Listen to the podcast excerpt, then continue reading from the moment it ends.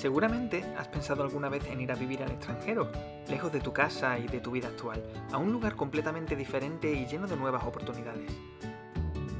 Hola a todos, soy Sergio García y vivo en Francia desde 2014. Aquí he encontrado todo tipo de personas en situaciones completamente dispares, cada cual con su historia particular que merece la pena ser escuchada, sobre todo si estás pensando en mudarte a Francia o incluso si ya vives aquí, ya que siempre se puede aprender de la experiencia de otra persona. Bienvenidos a un podcast en el que descubrir los sentimientos de un emigrante. Bienvenidos a Vivir en Francia con Sergio. De pequeño nunca pensé que eso de emigrar me pasaría a mí mismo, y desde luego siempre pensé que eso era para gente más bien adulta con una primera experiencia laboral. Sin embargo, Karen, nuestra invitada de hoy, nos cuenta cómo emigró a la edad de 20 años desde México para estudiar en Francia. Y aunque solo fue por un año, ella nos cuenta cómo dentro de dos meses la aventura va a continuar. Muy buenas noches, Karen. Bueno, ¿qué tal? Muy bien, muy bien. Aquí bien, eh, muchas gracias por estar aquí. Me, encantó mucho hacer una entrevista contigo en tu Instagram y me parece muy interesante tu, tu iniciativa, que de hecho luego te pondré muchas preguntas sobre eso, ¿vale? Y bueno, para empezar, dinos cómo te llamas, qué edad tienes, de dónde vienes y en qué momento pensaste en vivir en Francia. Bueno, eh, buenas noches, Sergio. Muchas gracias a ti eh, por la invitación, que realmente fue una increíble entrevista. Nos la pasamos muy, muy bien. Yo soy Karen, tengo 22 años y la verdad que nunca en mi vida me imaginé tener la oportunidad de ir a estudiar. Bueno, yo estudié en Francia, entonces nunca en mi vida me, me imaginé estudiar en Francia, mucho menos ir. Pero pues ya poco a poco te iré contando cómo surgió toda la idea de ir a Francia. Me fui becada, entonces estudié allá una licencia profesional. Mm, vale, entonces tú antes de, antes de ir a Francia, porque resumámoslo, tú has ido a Francia hace cuánto tiempo? Mm, yo me fui a Francia en el 2019. No, 2018-2019. Llegué en 2019 aquí en México. Eh, estuve un año y si todo sale bien, esperemos en 2021. O sea que vas a volver en 2021 si todo va bien. Así es.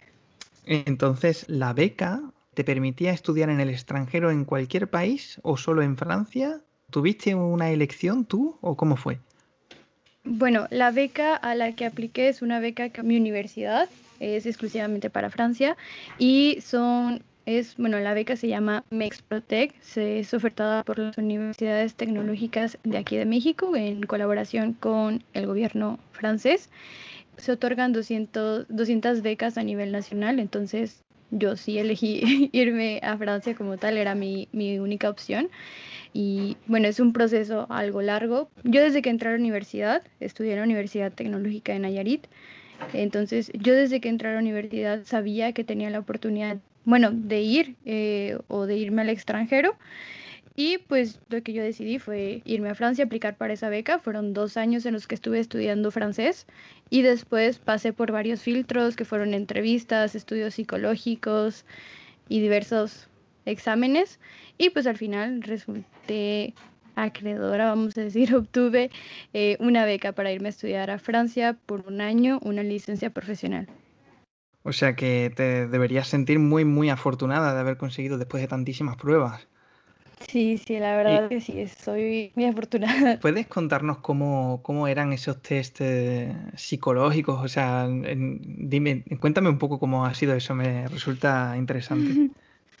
Claro, yo desde que entré a la universidad, nos, realmente el proceso de preparación para aplicar a la beca dura un año, bueno, depende de la universidad. En el caso de mi universidad dura un año en el que tienes dos horas de francés por parte de la universidad, eh, aparte de tus clases. Y después de cierto tiempo, un nivel A2 de francés, eh, ahí es cuando inician el proceso de psicológico y de conocimientos de, de, nuestra carrera, porque nosotros nos vamos a estudiar a Francia a nuestra carrera, lo que estamos estudiando aquí en México.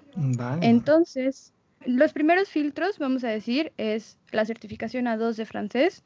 después la certificación B1 y después nos mandan, eh, bueno, nos empiezan a dar eh, terapias psicológicas, nos mandan a terapia eh, y los test pues van más como de personalidad. Ya veo.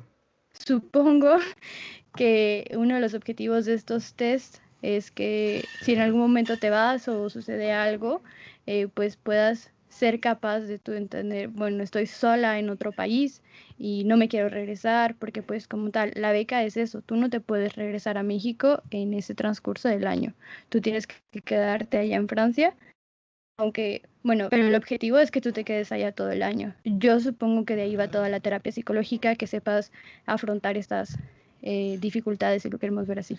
O sea que más, más que un test son, es una terapia que lo que hace es que te prepara psicológicamente para que tú te quedes un año en un país ajeno al tuyo y que tú, te, tú sientas eh, la fuerza de poder quedarte ahí pase lo que pase. Sí, sí, sí, sí. Y ya después de esa terapia nos aplican un... No recuerdo muy bien cuál era el tipo de test, pero sí era un test como tal en computadora. ¿Hablaba francés ya antes de, antes de venir? Eh, yo antes de ir sí, porque justo los primeros eh, filtros, vamos a llamarles, pues es tener un B1. Yo me fui a Francia con un B1 certificado. Y eso es interesante. Eh, eso es el nivel académico. Yo, por ejemplo, cuando llegué a Francia tenía nivel académico cero, pero cero, cero, cero. Y eh, yo quiero saber, con ese nivel académico que tú tenías, ¿te sentías cómoda cuando llegaste? En, ¿Entendías a las personas cuando hablabas con ellas? Mm, bueno, eh, los primeros días, bueno, nosotros llegamos a París, visitamos París, pero no tuvimos como una interacción con gente francesa hasta eh, que nosotros llegamos a Francia y el primer mes eh, en Francia nos mandan a una, bueno, una escuela, a un colegio, a una escuela de idiomas, donde reforzamos nuestro francés antes de entrar a la universidad. Entonces, eh, mis primeros días yo recuerdo que, bueno, yo decía, pues ya hablo francés, ¿no? Yo realmente siempre he sido alguien que habla mucho y siempre se me suelta la boca y, y justo en francés eh, me gustaba hablar mucho, aunque a lo mejor en ese momento lo pronunciaba mal y lo que sea, pero a mí me gustaba hablar mucho. Y cuando llegué y empezábamos, no sé, a ir a las pizzas, que a ir a tal lado y pedíamos cosas, eh, yo recuerdo que a veces la gente se nos quedaba mirando como de... Eh, Extranjera. sí, sí, como de, eh, ¿qué querías decir? Y pues como que al principio sí nos sentíamos, mm, bueno, al menos yo sí me sentía un poco mal, decía, pues según yo vengo con un B1, me deben de entender. Pero pues con el paso de los días y más, bueno, sobre todo pues que los franceses hablan muy rápido y que al hablar muy rápido a veces no llegaba a entender lo que nos querían decir, porque justo en ese primer mes donde nos mandan a una escuela de idiomas eh, para reforzar nuestro francés, nos quedamos con una familia, una familia de d'accueil. ¿Eso es dentro del programa de la beca?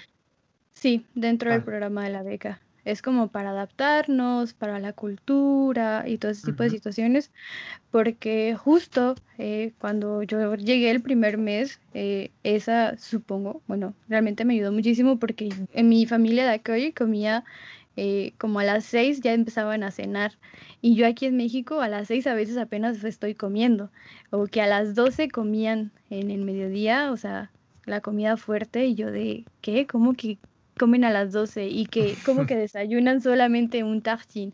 Como que esas primeras impresiones de la cultura francesa siento que me ayudaron mucho para después pues seguir entendiendo de qué va la cultura francesa. Porque tú vienes de México. Yo México no lo conozco, pero ¿cómo, cómo desayunas tú en México? O sea, ¿cuál es, ¿cuál es la diferencia? Cuando yo iba a la universidad realmente desayunaba ¿qué te diré? Muy poco. un cereal o cosas así, leche.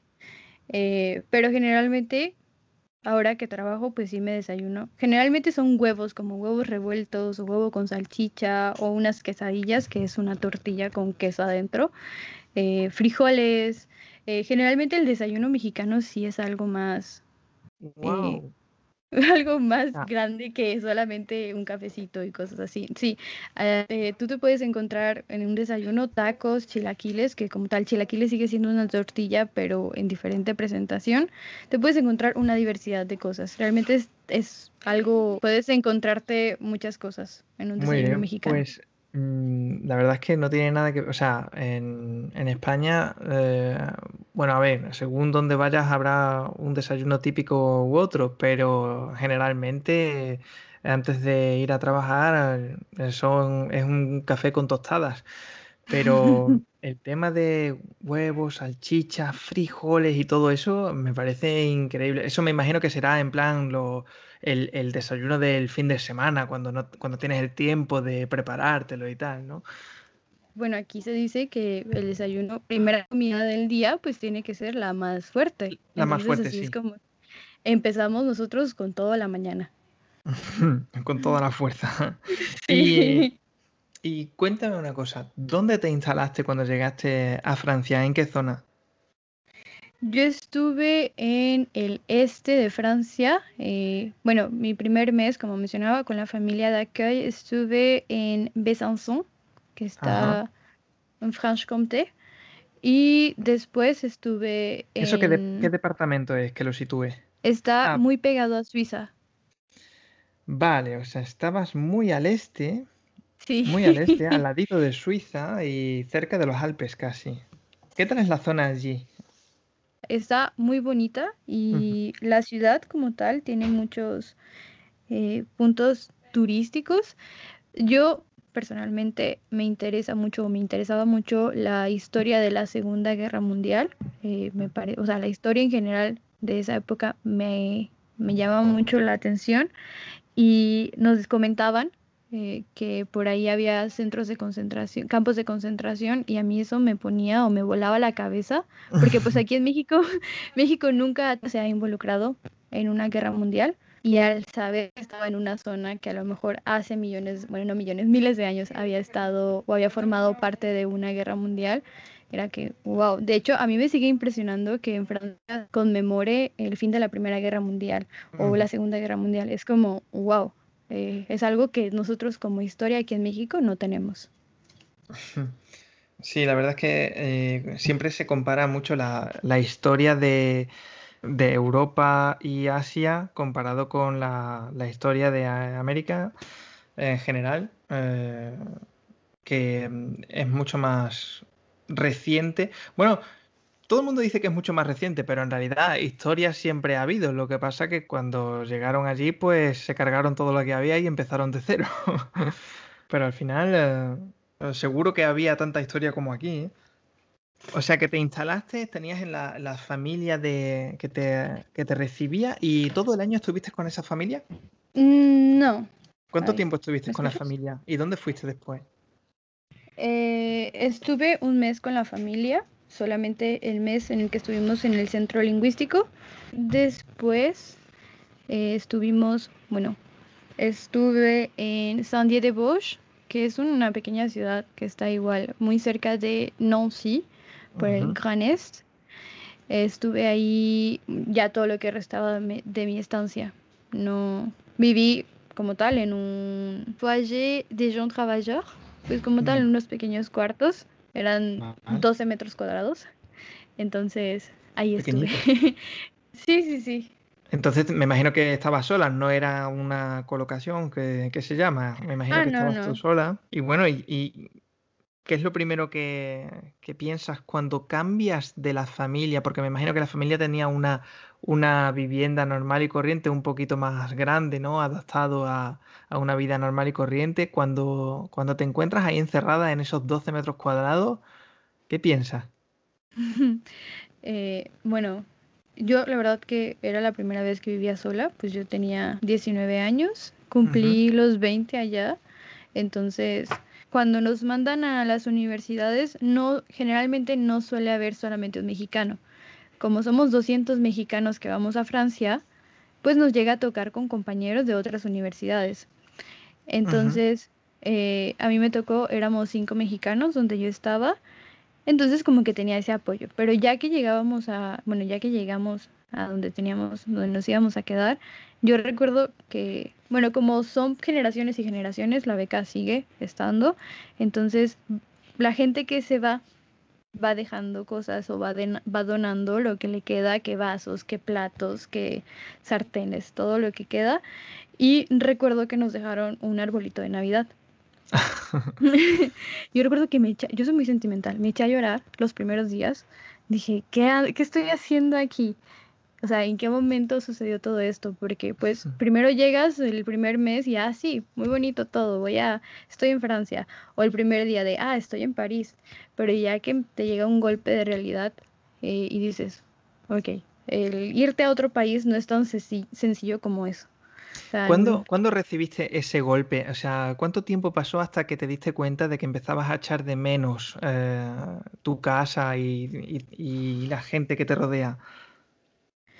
Pues fíjate que realmente fue, fueron los primeros días que llegué a Sandy de Bush.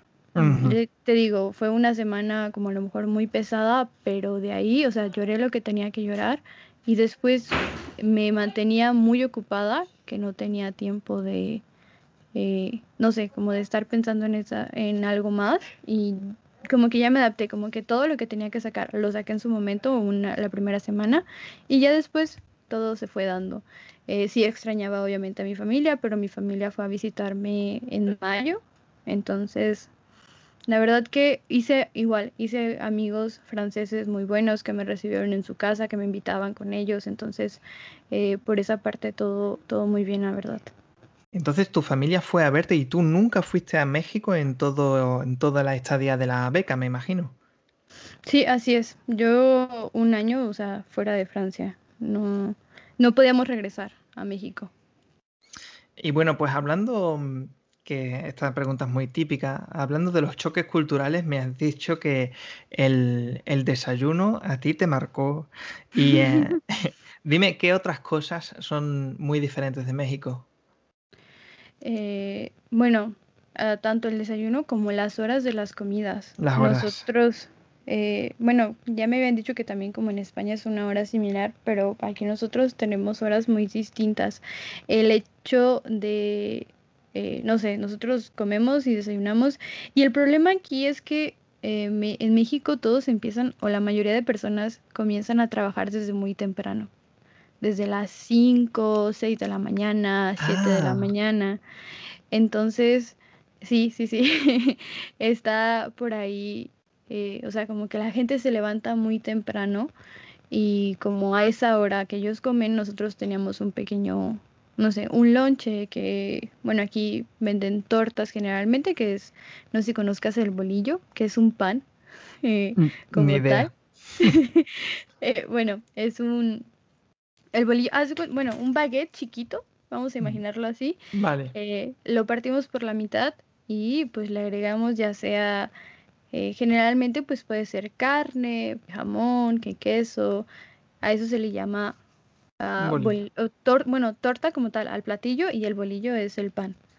Entonces, eh, las horas, o sea, te comento, las horas son las cosas que más me marcaron y pues ahí en fuera eh, choques culturales. Eh, no sé, a mí me, me agradó muchísimo la seguridad que hay en Francia, las horas de clases.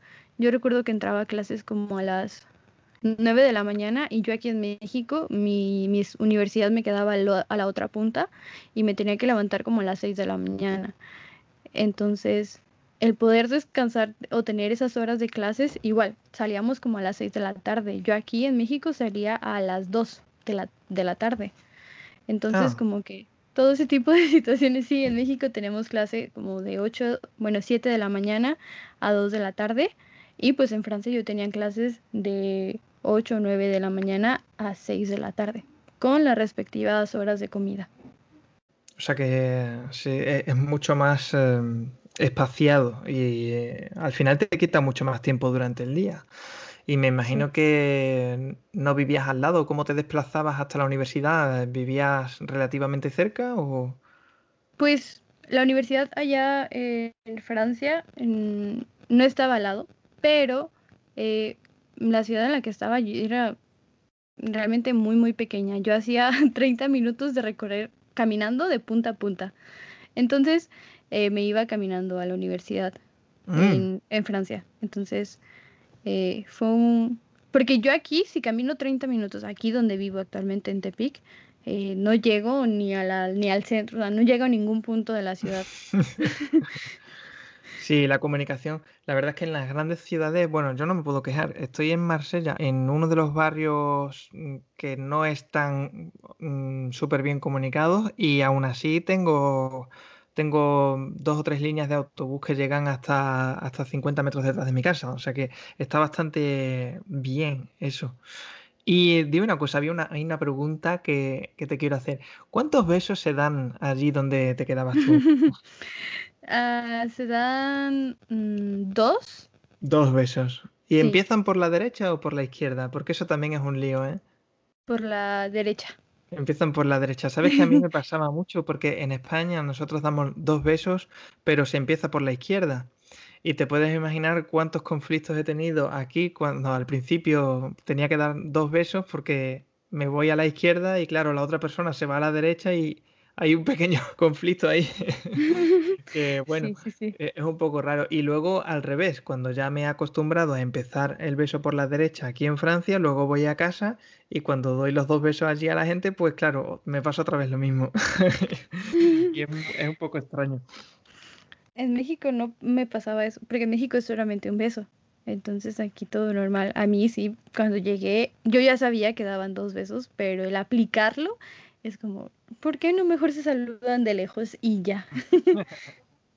Bueno, eh, a mí no me ha chocado tanto porque en España sí que se dan dos besos, uno en cada, uno en cada mejilla, pero aquí en Francia hay sitios que, se dan más besos, ¿sabes? Eh, sí. Eh, dicen que hay sitios que, que, cuando hay confianza se dan hasta cinco besos, ¿sabes? O sea, yo eso me he quedado... Lo de los tres besos sí lo he visto, lo de los cuatro también porque lo he vivido, pero cinco besos, eso sí que nunca lo he visto. Y madre mía, y espero que no se lo hagan en el trabajo, porque si no.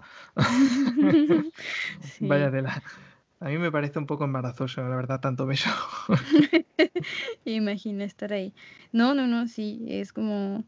Eh, bueno, pues es cultura, claramente. Pero. Sí, además, eh, en España se dan los besos eh, a la mujer, pero a los hombres se, se estrecha la mano. Y en Francia es una de las cosas que también me marcó que, bueno, que aquí se dan dos besos también entre hombres. Y yo al único hombre que le daba dos besos era a mi padre hasta que llegué aquí, ¿sabes? Entonces, mm, eso fue también una cosa muy extraña para mí. Y luego, luego ya se me ha naturalizado y ya no me da ya no me da reparo darle dos besos a, pues, a mi cuñado o a, mi suegro. Bueno, ahora desde hace un año y pico ya no lo hacemos por el tema de la pandemia, pero, pero bueno, eh, la verdad es que sí, al principio choca, pero luego ya te, acostumbras. Y bueno, entonces imagino que hiciste amistades aquí en Francia, gente de aquí, y luego vuelves, eh, vuelves a México. ¿Qué sientes cuando, cuando vuelves a México? Pues bueno, como estudiamos una licencia profesional, nosotros tenemos que realizar un stage, una estadía en una empresa. Entonces, yo realicé mi estadía en una empresa en París, que es una empresa de videojuegos, bueno, que realiza software y realmente pues a mí me daba mucha ilusión quedarme, eh, seguir trabajando.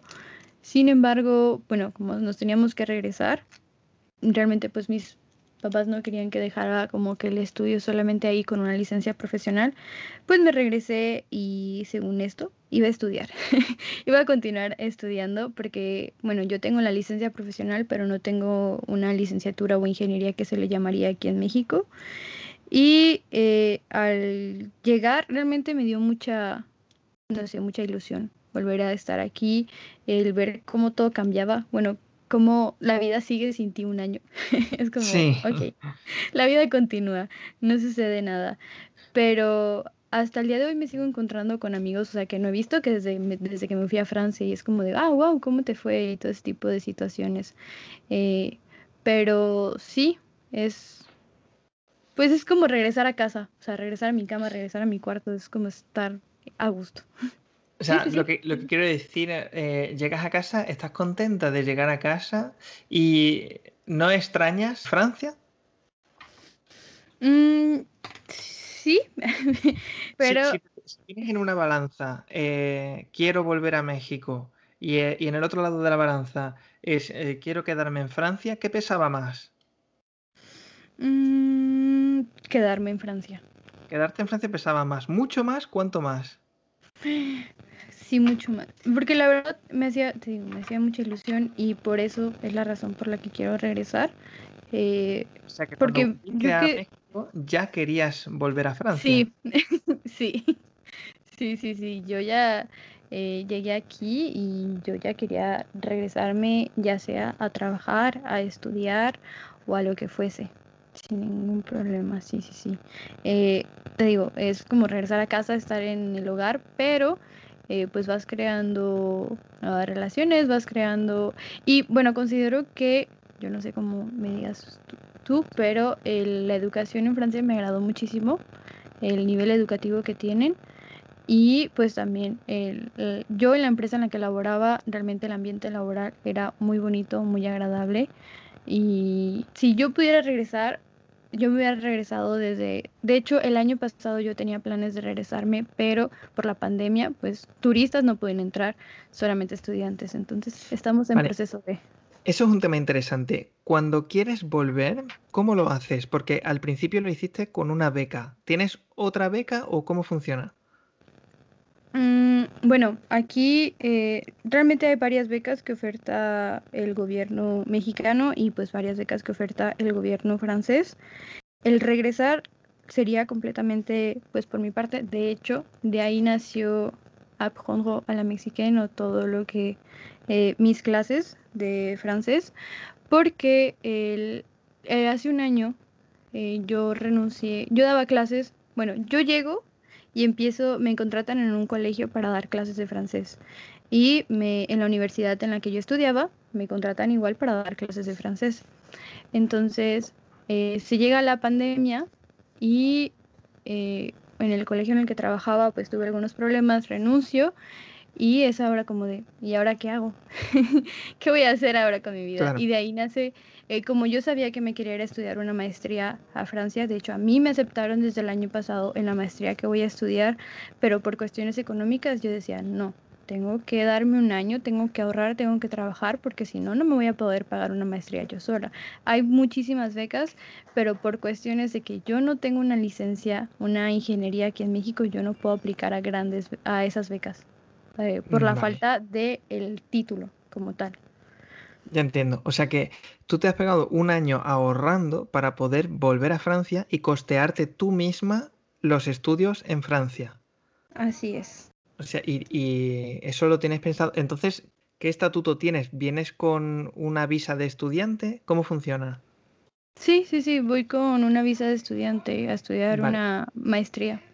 ¿Cómo se solicita una visa de estudiante? Para mí, o sea, mm, quizá es una pregunta tonta, pero yo como europeo mm, no tengo que pedir visa para, para moverme entre los países de Europa. Entonces, no sé, y es una pregunta que eh, hay mucha gente que pregunta mm, por visas en los grupos de Facebook y tal, y a mí me, resulta interesante eso. ¿Cómo, ¿Cómo, aplicas a una visa de estudiante, por ejemplo? Eh, bueno, habrá unos requisitos, ¿cuáles son? Eh, bueno, todo el papeleo que tengas que, que tú quieras hacer, si tú te quieres ir a estudiar a Francia, eh, todo ese papeleo, todo lo que tengas que hacer va a tener que pasar por Campus France. Campus France es el, vamos a decir, la asociación, el encargado, la organización encargada de todos los estudiantes que están en Francia. Lo que tienes que tener para solicitar una visa de estudiante es primero eh, pues estar aceptado o estar inscrito en una universidad. Eh, te puedes ir por varias, o sea, por varios tipos de estudios. Te puedes ir por una licence, un bac, eh, un, si quieres ir a practicar el idioma, creo que te puedes ir también a ir a un centro de idiomas, pero debes de tener un mínimo de horas por semana. No te puedes ir 10, tomar 10 horas a la semana, no, creo que tienen que ser al menos 35 eh, horas a la semana más o menos para que tú puedas aplicar para una visa de estudiante. Entonces, pues también contar con el idioma y con un ingreso mínimo cada, eh, cada mes. Vale, ¿y qué te permite la visa de estudiante? Porque yo sé que hay restricciones. Hay algunas visas que te permiten trabajar, hay otras visas que te permiten incluso eh, tener una carta vital eh, aquí en Francia y hay otras visas que no. Entonces, ¿qué limitaciones tiene esa visa? ¿Cuánto dura la visa también? Tengo muchas preguntas. Eh, bueno, voy a hablar de mi... yo ya tuve una visa de estudiante cuando me fui a la licencia profesional. En este caso, la visa de estudiante dura el tiempo que tú vas a estudiar. Eh, cuando yo me fui, la licencia duraba un año. Entonces, mi visa de estudiante duraba un año. Entonces, eh, va de acuerdo a lo que tú vayas a estudiar. Si vas a estudiar una maestría, ah, pues supongo que dos años va a durar la visa de estudiante. Limitantes, eh, bueno, lo que me han dicho, yo no trabajé, durante mi licencia profesional, pero lo que me han dicho es que te permite tener un trabajo, pero un trabajo de no más de tantas horas a la semana. Eh, y sí, eh, es lo que te permite, o sea, yo tenía mi CAR Vital, o sea, yo puedo tener mi CAR Vital, tenía la OFI también, entonces sí te permite varias cosas. Yo también tenía, apliqué para, ay, no me acuerdo cómo se llama, el apoyo que te dan para que te salga menos la renta. La CAF la CAF, yo también tenía la CAF, entonces realmente te da muchísimos beneficios, casi casi como si fueras ciudadano francés. Como si fueras ciudadano francés, sí, sí, sí, estoy, estoy pensando que, que tiene muchas ventajas porque te permite trabajar y tal. Y eh, bueno, me tengo que, me tengo que informar eh, sobre las visas porque sé que es un tema que, que todo el mundo quiere saber y tener información de cómo aplicar y todo esto. Así que, bueno, a mí, a mí es una cosa que me viene de fuera porque yo ya soy europeo, pero sé que es una cosa que es muy buscada por la gente que viene de Latinoamérica. Así que voy a ver si me informo para hacer vídeos al respecto y poder ofrecer información fácil. Creo que eso va a funcionar bastante porque el tema de la visa siempre parece muy complicado. todo el mundo está preguntando por visa constantemente. Sí, y, de hecho hay diferentes, eh, bueno, aprovechando, eh, todos los que quieran estudiar tienen que pasar por Campus France. Así que si ustedes que nos van a escuchar quieren estudiar, eh, chéquense la página de Campus France, que seguramente si son de Latinoamérica, de otro lado, van a tener un Campus France en su país y es el que les va a permitir estudiar en Francia pues en la ciudad que ustedes gusten. Eh, también hay una visa que se llama Travail Vacances, que igual me la platicaron, no he tenido la experiencia, que es, te permite irte un año de como de trabajo y vacaciones, donde vas a poder buscar trabajo durante ese año en Francia. Vale, muy interesante. Esa, esa eh, visa de Vacances Travail la, he leído muchas veces, VVT. Te iba a preguntar ahora por eh, tu iniciativa, Aprendre la Mexicana. ¿Eso ¿Cómo nace? Eh, ¿A qué público va destinado? Porque te, voy a ser sincero, me, resultó súper raro que en nuestra entrevista, en tu Instagram, empezamos a hablar en español y en un momento dado me, pediste de que hiciera el switch al francés para un público francés. Entonces, cuéntame un poco cómo funciona. Eh, bueno, primero nació justo de que había renunciado a mi anterior trabajo y que me dije, pues ahora qué voy a hacer. Realmente quien me impulsó, vamos a llamarlo así, eh, fue una mamá de un alumno que tengo ya desde hace un año que quería que le diera clases de verano a su hijo de francés. Entonces, de ahí nace, o sea, del impulso que me dio su mamá, o sea, de ahí nace y dije, bueno, pues me puedo aventar un curso de verano. Y desde hace casi un año creé la página y empecé a publicar contenido para aprender francés. Realmente va dirigido a un público hispanohablante, pero yo sé que, muy, bueno, tengo gente principiante, tengo gente intermedia y tengo gente avanzado. Yo les recomiendo mucho a mis alumnos el escuchar el francés. Entonces, por eso hago mucho el hincapié eh, cuando hablo con eh, hispanohablantes ah que puedan escuchar el francés y que sepan que hay diferentes acentos, que mi acento puede ser uno, que el tuyo puede ser otro, que el de un francés puede ser completamente diferente. Quiero que se adecúen a, a escuchar diferentes acentos y que entiendan que la forma de hablar, eh, de, no sé, la mía o la de ellos, no va a ser la misma. Ya entiendo. Ahora sí me cuadra. Claro, yo pensaba, digo, Pero ¿cómo, digo, entonces el, francés que está escuchando ahora no se ha enterado de la mitad de lo que hemos dicho de, antes? Pero es que no, vale, vale, es un contenido que es didáctico, que sirve para que la gente eh, se le acostumbre el oído a, escuchar francés. Está muy bien, ahora sí lo comprendo, es que eh, me, quedé un poco como, digo, pero ¿cómo, ¿cómo funciona esto? O sea, no tengo que hablar en francés y luego en español. Generalmente es para hispanohablantes eh, que están aprendiendo francés, que ya en un nivel avanzado a lo mejor y que quieran escuchar el francés. Porque, bueno, tengo también amigos franceses que están aprendiendo español, pero justo como dices, ya no van a entender nada, se perdieron mitad de la entrevista, pero no, es por eso. Ya veo. Y ah, me imagino que todos los alumnos son de allí, de Latinoamérica, y viven allí, o tienes gente que ya que te sigue, que ya ha intentado emigrar a Francia. Mm, eh, actualmente, bueno, gente que me siga, eh, como tal, en la página, no, mm, o sea, no sabría decirlo. Tengo un, tenía una alumna que vive en Canadá, eh, que estaba, o sea, estaba viviendo en Montreal, vive en Montreal, entonces ese sería como un caso. Ella no quiere, está en un país francófono, pero pues no está en Francia. Sí, bueno, como tal, al final es lo mismo. Sí, sí, sí, sí. Eh, pero pues ella ya estaba instalada ahí.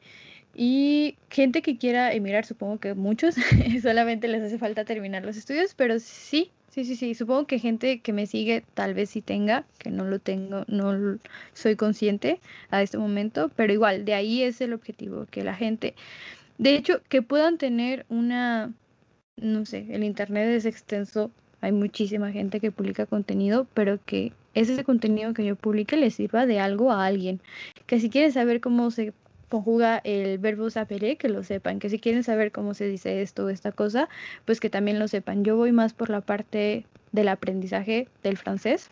Más didáctico. Sí, que bueno, que a lo que tú te dedicas, que realmente la información que tú publicas es súper útil para la gente que quiere ir a, a Francia o quiere irse a vivir para allá. Sí, sí. Eh, está evolucionando mucho. De hecho, mi canal está evolucionando bastante en el tema del contenido porque eh, al principio era muy ocio, era lo que yo quería subir. Luego era un poquito enseñar la ciudad y luego poco a poco ha sido enseñar a empezar a vivir en Francia. Y así lo he ido orientando poquito a poco. Eso se ha hecho naturalmente.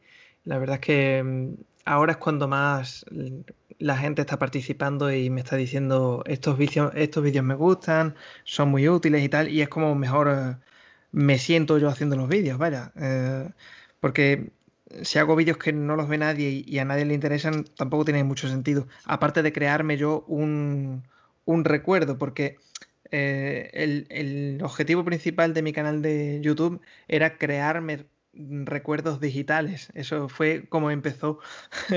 Entonces, voy a seguir haciéndolo. A lo mejor en menos, en menor medida voy a hacer más lo que la gente está pidiendo, pero también voy a hacer mis recuerdos, que de hecho tengo un montón de vídeos de mis últimas vacaciones que han sido hace un mes y tengo que montar un vídeo sobre eso. Eso igual ahora a la gente que me sigue desde hace poco les va a chocar, pero bueno, yo tengo ganas de hacerlo. Muy bien, muy bien. Entonces, Aprender la Mexicana mm, funciona bien y tiene éxito incluso fuera de Latinoamérica. Eso está genial. Y cuéntame, bueno, solo has vivido un año, pero ¿has tenido tiempo de, sentirte extranjera? ¿De sentirte discriminada incluso? Sí, bueno, personalmente yo no tuve experiencias como tal que me discriminaron por cualquier o X cosa, pero sí me ha tocado o sí he escuchado comentarios de que los mexicanos tal o cual. Eh, realmente a mí no me tocó vivir nada de ese aspecto, pero eh, bueno, pues estar en un país eh, que no es el tuyo y realmente pues se identifican como extranjera. Yo realmente a mí, un dato curioso, a mí no piensan que soy mexicana, piensan que soy árabe. Entonces a mí cada vez cuando me veían me era como que, mm, ¿de dónde eres? Salam ah". Y yo de, ah, soy de México. Entonces, eh, como que al principio sí, o sea, yo que me haya sentido, o sea, sí es un aire completamente distinto. Creo que comentaba la vez pasada que me llegaban a decir, ah, lo que nos identifica aquí, los, bueno, no estamos orgullosos seguramente, pero lo que conoce mucha gente de México es el Chapo Guzmán, que el cártel de Sinaloa, yo no sé, como toda esa parte de las drogas, entonces sí me llegaban a decir de, eh, ah, tu papá es el Chapo Guzmán, y yo de, mm. no, eh, realmente yo lo tomaba a juego, no lo tomaba como... ¿Te, ¿te querían comprar droga? No, no, no, o sea, eran mis amigos que me decían, ah, eres hija, o sea, como, ¿por qué estás aquí? Cosas así, pero no, yo lo tomaba a juego y era como que, pues no, es broma. Entonces, como tal, no, yo no, pero... ¿Nunca te lo preguntaron en serio? La verdad no sé si me lo preguntaban en serio, pero yo siempre me lo tomaba a juego. Entonces, yo no sé. Bueno, ¿qué, es lo que más te gustó de toda la estancia de un año de Francia en general? Mm, en general yo diría que mis amistades. Eh, descubrí muy, muy buenas amistades, amigos. No sé, o sea, el descubrir gente, porque tuve la oportunidad de, o sea, aparte de, de estar en Francia, de visitar diversos países. Entonces, como que todo ese año fue un año lleno de aventuras donde visité como todo está cerca y como yo vengo de México, para mí visitar diferente, o sea, en Europa visitar Ámsterdam, tuve la oportunidad de ahorrar y de ir a Dubai. Entonces, de hacer todo este tipo de viajes que yo no podía hacerme, o sea, tenía 20 años. O sea, era a los 20 años, ¿quién se imagina? Bueno, al menos yo no me mm. imaginaba. Siento que las amistades y el poder tener la experiencia de, de estudiar y de viajar y de conocer. La verdad es que es increíble y te lo digo desde mi punto de vista porque yo viví con mi madre hasta los 26 años y cuando salí de casa de mi madre fui directamente para venir a, vivir a Francia solo, aquí, sin conocer a nadie. Entonces, de golpe y porrazo, ¡pum! Vete a Francia. y al principio me lo tomé como un juego, pero eh, luego al final me lo tomé más en serio y al final me quedé como digo, como dije en tu entrevista, me vine para cuatro días y, al final pues ya llevo siete años. y, si tienes algo que decir que no te gusta, ¿qué dirías que es lo que menos te gusta? Hmm, muy buena pregunta. ¿Qué es lo que menos me gusta? Bueno, aparte, iba a decir el clima, porque aquí en México es un país que hace mucho calor, mucho, mucho calor. ¿Cuánto es mucho calor? ¿Cuántos grados hace ahora mismo eh, por el día? ahora mismo no hacen tantos, seguramente unos 30 y algo. Eh, pero hemos llegado a 42, a 40 y algo. Y para mí llegar a menos, porque mi zona no era tan, bueno, está en las montañas, lo más que llegué a sentir eran como menos 5 o sea, el frío que se sentía para mí viniendo, viniendo de un país donde hace mucho calor. Entonces, sí, fue como unas cosas que sufrí. O sea, el tener que ponerme térmicos, el tener que ponerme eh, mi saco y como que muchas cosas. Pero pues es una buena experiencia. Me tocó ver la nieve y pues diría que el clima, solamente por los fríos, pero me podría adaptar sin ningún problema. Y sería eso, solamente. Y que no tengan tortillas de maíz. Eso sí es algo malo. Tortillas de maíz. La primera vez que escucho eso. ah, bueno, te estás bienvenido cuando quieras venir a México. Serio. Las tortillas, eh, bueno, si, no sé si conozcas las tortillas. sí, las tortillas se hace con, con huevos, sí, las tortillas sí la, conozco y la, y la tortilla que es más típica en España es la tortilla de patata. Eh, ok, estamos ok, muy bien, muy bien. En... Ya sí, sí las he visto, son como unas bueno, sí, sí las he visto. En este caso, para nosotros tortillas, creo que en Francia las venden, es como un, como una base de crepa, voy a decir, pero voy a estar cometiendo errores. Eh, los tacos, ¿sí has visto los tacos? Sí, los tacos los conozco, sí. Ah, entonces lo que tiene el taco es una tortilla lo que es, ah, una tortilla son tortillas para vosotros. Sí, eso es tortilla. Sí, es verdad que se parece a la masa de la crepe. Yo tampoco, bueno, primero que mis conocimientos culinarios son cero, patatero. Yo no, no, no sé nada de cocina, pero sí que es verdad que el taco parece que tiene que su base es como si fuera una masa de crepe, como si fuera un crepe. Y, em, y dentro, y, y dentro, dentro es donde metéis el maíz. Mm, sí, la tortilla, o sea, está hecha a base de maíz. Ah, vale. La tortilla está hecha a base de maíz. O sea, lo que es el, envoltorio del, del, taco? Vale. Sí. Sí, sí, Bueno, hay de maíz y hay de harina. Generalmente eh, aquí, pues el que se consume, depende de la región, se consumen los dos, pero el que más se consume es el de maíz. Así es. vaya, vaya. O sea, que eso es una cosa que echaste de menos de México. Sí, y el picante. Y el picante. Hay una cosa, mira, en Francia cada vez que pido pizza me echan el botecito o el sobrecito de, salsa picante y lo he probado una sola vez y no lo he soportado. No, no, no aguanto tanto picante y seguramente será poco para, para alguien de México, pero es que no sé cómo podéis mm, comer con, con, ese picante tan, tan picante. Es que es demasiado, se te llena la boca de fuego. Eh,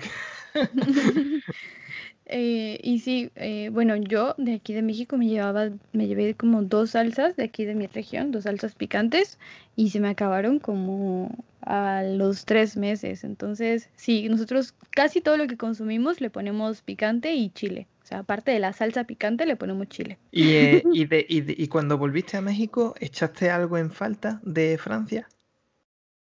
ay, los, todavía los extraño. Le pan au chocolat eh, le croissants, toda la mm. parte de ah, la patisería sí, o sea, toda esa parte, los postres en Francia, los panes es de lo más rico, el, baguette, claramente, son como la parte de comida que me hace falta.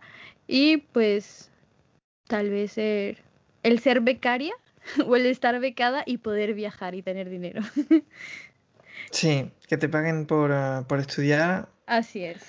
Está, está genial. Sí. Eso, bueno, yo he sentido algo parecido eh, durante, la, durante la pandemia. porque te pagaban por estar en casa y era relativamente guay. bueno, quitando el entorno negativo y tal, pero bueno. Y entonces ahora tu proyecto es volver en 2021, en septiembre, me imagino. Sí, eh, de hecho ya o sea, ya inscribí, bueno, ya hice el pago de la inscripción a mi universidad. Estoy justo en el proceso de visa para sacar mi cita con el consulado. Y sí, si todo sale bien, en septiembre estaría regresando a estudiar. Ahora del otro lado, al oeste, para Nantes. Nantes. Sí, para allá. Vale. ¿Y em, durante cuánto tiempo? Mm, dos años. Vale, y ahora cuando acaben esos dos años, ¿qué vas a hacer? ¿Qué quieres hacer? Mm, muy buena pregunta. pues realmente eh, a mí me gustaría seguir, bueno, yo le agarré un amor a la docencia enorme. De hecho, eh, estoy en un proceso de admisión para estudiar una licenciatura aquí en México a distancia en enseñanza del francés como idioma. Yo soy informática, entonces tengo como que dos áreas ahí un poco por ningún lado y me gustaría, lo que voy a estudiar en la maestría es Internet de las Cosas. Entonces, eh, yo voy mucho por la parte social, estoy de hecho en una asociación civil que se encarga de generar proyectos buscando resolver todos estos problemas sociales usando la tecnología y la ciencia. Entonces, me gustaría continuar primero con Aprendo a la Mexican. Siento que le puedo sacar todavía mucho más provecho. Me gusta mucho eh, lo que me está permitiendo hacer. Me permitió conocerte a ti, Sergio. Me permitió conocer a diferentes personas eh, y estar en contacto realmente con muchas, muchas personas. He tenido 100 alumnos, más de 100 alumnos en este año. Entonces, para mí es algo enorme. Y en la parte de mi maestría, todavía no sé si me gustaría hacer investigación, o sea, irme a un centro de investigación o ponerme a trabajar directamente en una empresa en ese ramo y después eh, buscar fusionar de alguna manera lo que es el francés con eh, mi maestría. Y si, eh, y si mm, tiraras por la rama laboral, ¿querrías trabajar en México o querrías quedarte aquí en Francia? Hmm.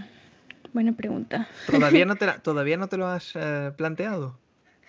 No, todavía, todavía no, porque creo que dos años son un poco extensos, pero para trabajar todo depende, porque por ejemplo yo aquí en estos momentos yo trabajo de manera independiente. podemos decir que tengo mi propio emprendimiento, mi propia empresa con las clases. Entonces, primero me gustaría adentrarme en la parte laboral en una empresa, ya sea a lo mejor francesa ubicada en México o en Francia, sin ningún problema, un año, dos años, y al final del día sí me gustaría regresar a México. Pues me, parece muy interesante y la verdad es que parece muy mm, impulsivo, ¿no? Que quieres ir, a, te, quieres volver, eh, quieres hacer los dos años y luego, luego es como una pausa, como todavía no sabes qué vas a hacer lo siguiente y lo vas a tener que decidir en, muy poco tiempo. Va a ser interesante. Muy bien, Karen. Pues em, no sé si quieres mm, mencionar todavía alguna cosa. Bueno, agradecerte mm. por el espacio que me diste, porque fíjate que en, a nadie, bueno, creo que nadie sabía mi historia por completo. Eh, entonces va a ser un, bueno, es una buena plática para que más gente conozca pues las oportunidades de becas que se dan aquí en México, los procesos de beca y que realmente el único límite que existe es el que nos ponemos nosotros.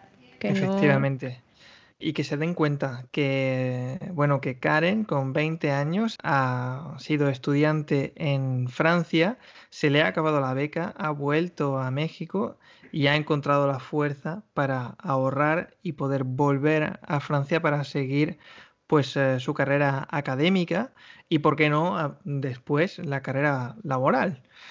Así que la verdad es que eres, un ejemplo a seguir, además ya emprendiendo con tu, con tu propio proyecto, que la verdad es que es para aplaudirte y eh, te deseo toda la suerte del mundo y que todo vaya muy bien. Muchas, muchas gracias. Igual, eh, ya te lo había dicho Sergio, igual, todo lo que te propongas y me da mucho gusto que el podcast que me dijiste en la entrevista que ibas a hacer, que ya esté iniciando y pues estar invitada a este espacio y que todo sea y que vaya para más éxitos, todo lo que te propongas que sea un éxito realmente, Sergio. Muchísimas gracias a ti, Karen. Gracias por contarnos tu experiencia y demostrar a los futuros emigrantes que es posible emigrar, estudiar y vivir en Francia. Y gracias por compartir este trocito de tu vida conmigo y con las personas que nos están escuchando. Ahora solo quiero decir a todas esas personas que quieran compartir su historia que pueden hacerlo enviando un email a vivirenfranciaconsergio.gmail.com. Estoy encantado de escuchar tu historia. Espero que os haya gustado y nos vemos en el próximo episodio de Vivir en Francia con Sergio.